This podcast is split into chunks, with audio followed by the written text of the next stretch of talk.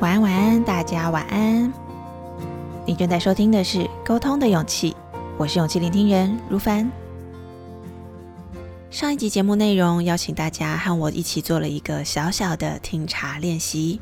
透过这些刻意练习，我们会发现，其实啊，我们对很多事情都是有感觉的。不同的文字，不同的句型，还有正在和说话同步播放的不同氛围的背景音乐等等，我们在和人互动沟通的过程中，看到的、听到的任何一个元素。都会影响我们的感觉，进而影响沟通的品质还有效果。那么我们在平常的生活里又可以做些什么练习，帮助自己拿捏说出去的话听起来的感觉是什么呢？我的方法就是，平常就要自己说给自己听，而且啊要录音，才能更准确的听到自己说话的感觉是什么。也才能更具体的知道我们要如何来调整自己说话的语气。在说话的声音影响力这堂课，我在课堂里为同学们出的作业，一定有一项是邀请大家针对指定的文字内容，边说边录音，然后听听看，写下自己的感觉。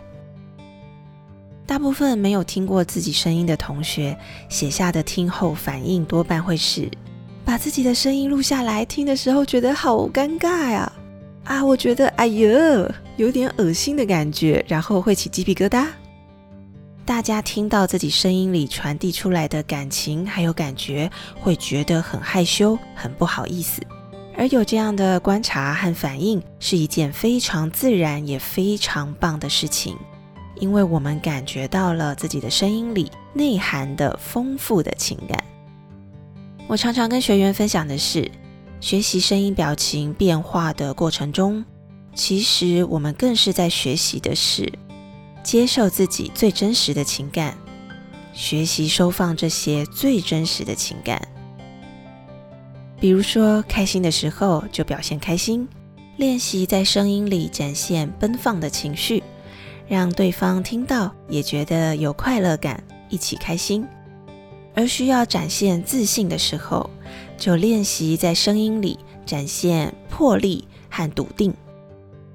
而对眼前的问题一派正经的时候，我们也学习认同自己的谨慎和坚持，在声音里表达心里的高度重视还有认真感。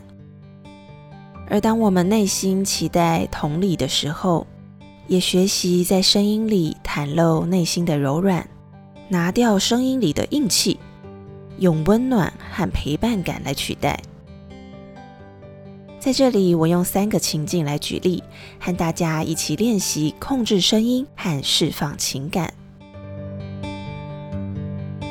比如说，比如说，当我充满期待的参加一个新活动，要认识新的朋友，我可以在自我介绍的时候，在声音里。加进积极的感觉、快乐的感觉，调高一点音频，句尾也加进一些延长音。Hello，大家好，我是如凡，很开心能在这里认识大家，谢谢。又比如说，我需要在一份棘手的任务里为客户解决难题，我就要在声音里加进目标感，加入重音和顿点，让说话的感觉听起来利落。又有说服力。Hello，我是如凡。关于活动流程目前遇到的问题，我先分析成以下三点，和大家一起聚焦讨论。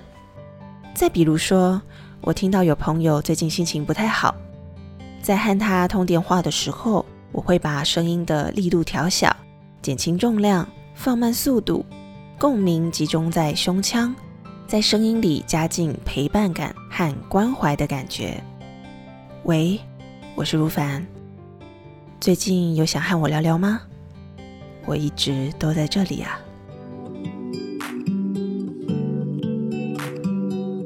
而我在学习拿捏、调整这些说话声音的过程中，就是透过不断的录音、听察自己说出来的声音的感觉，和我心中想传递的感觉是不是有差距。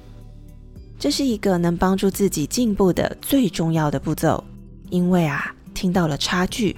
接下来就能去练习调整这个差距，减少说话的时候自我感觉良好，但对方听到了却会心寒的误会发生。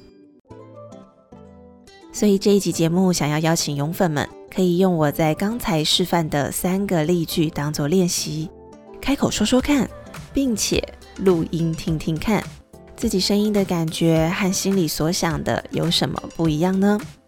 听起来是有权威感还是陪伴感？听起来是会让人觉得安心还是有压力？或者听起来是让人觉得嗯容易接受，还是有一点想抗拒呢？欢迎大家踊跃留言或投稿给我，和我分享你的听茶和练习的感想哦。而如果你也喜欢今天的节目内容，欢迎在赞助链接里小额支持我喝一杯咖啡，让我知道你对节目的支持哦。我是勇气聆听如凡，让我们在空中陪伴彼此，累积勇气和信心，成为更喜欢的自己。祝福大家迎接新的一周，拥有好心情。我们下期节目见喽，拜拜。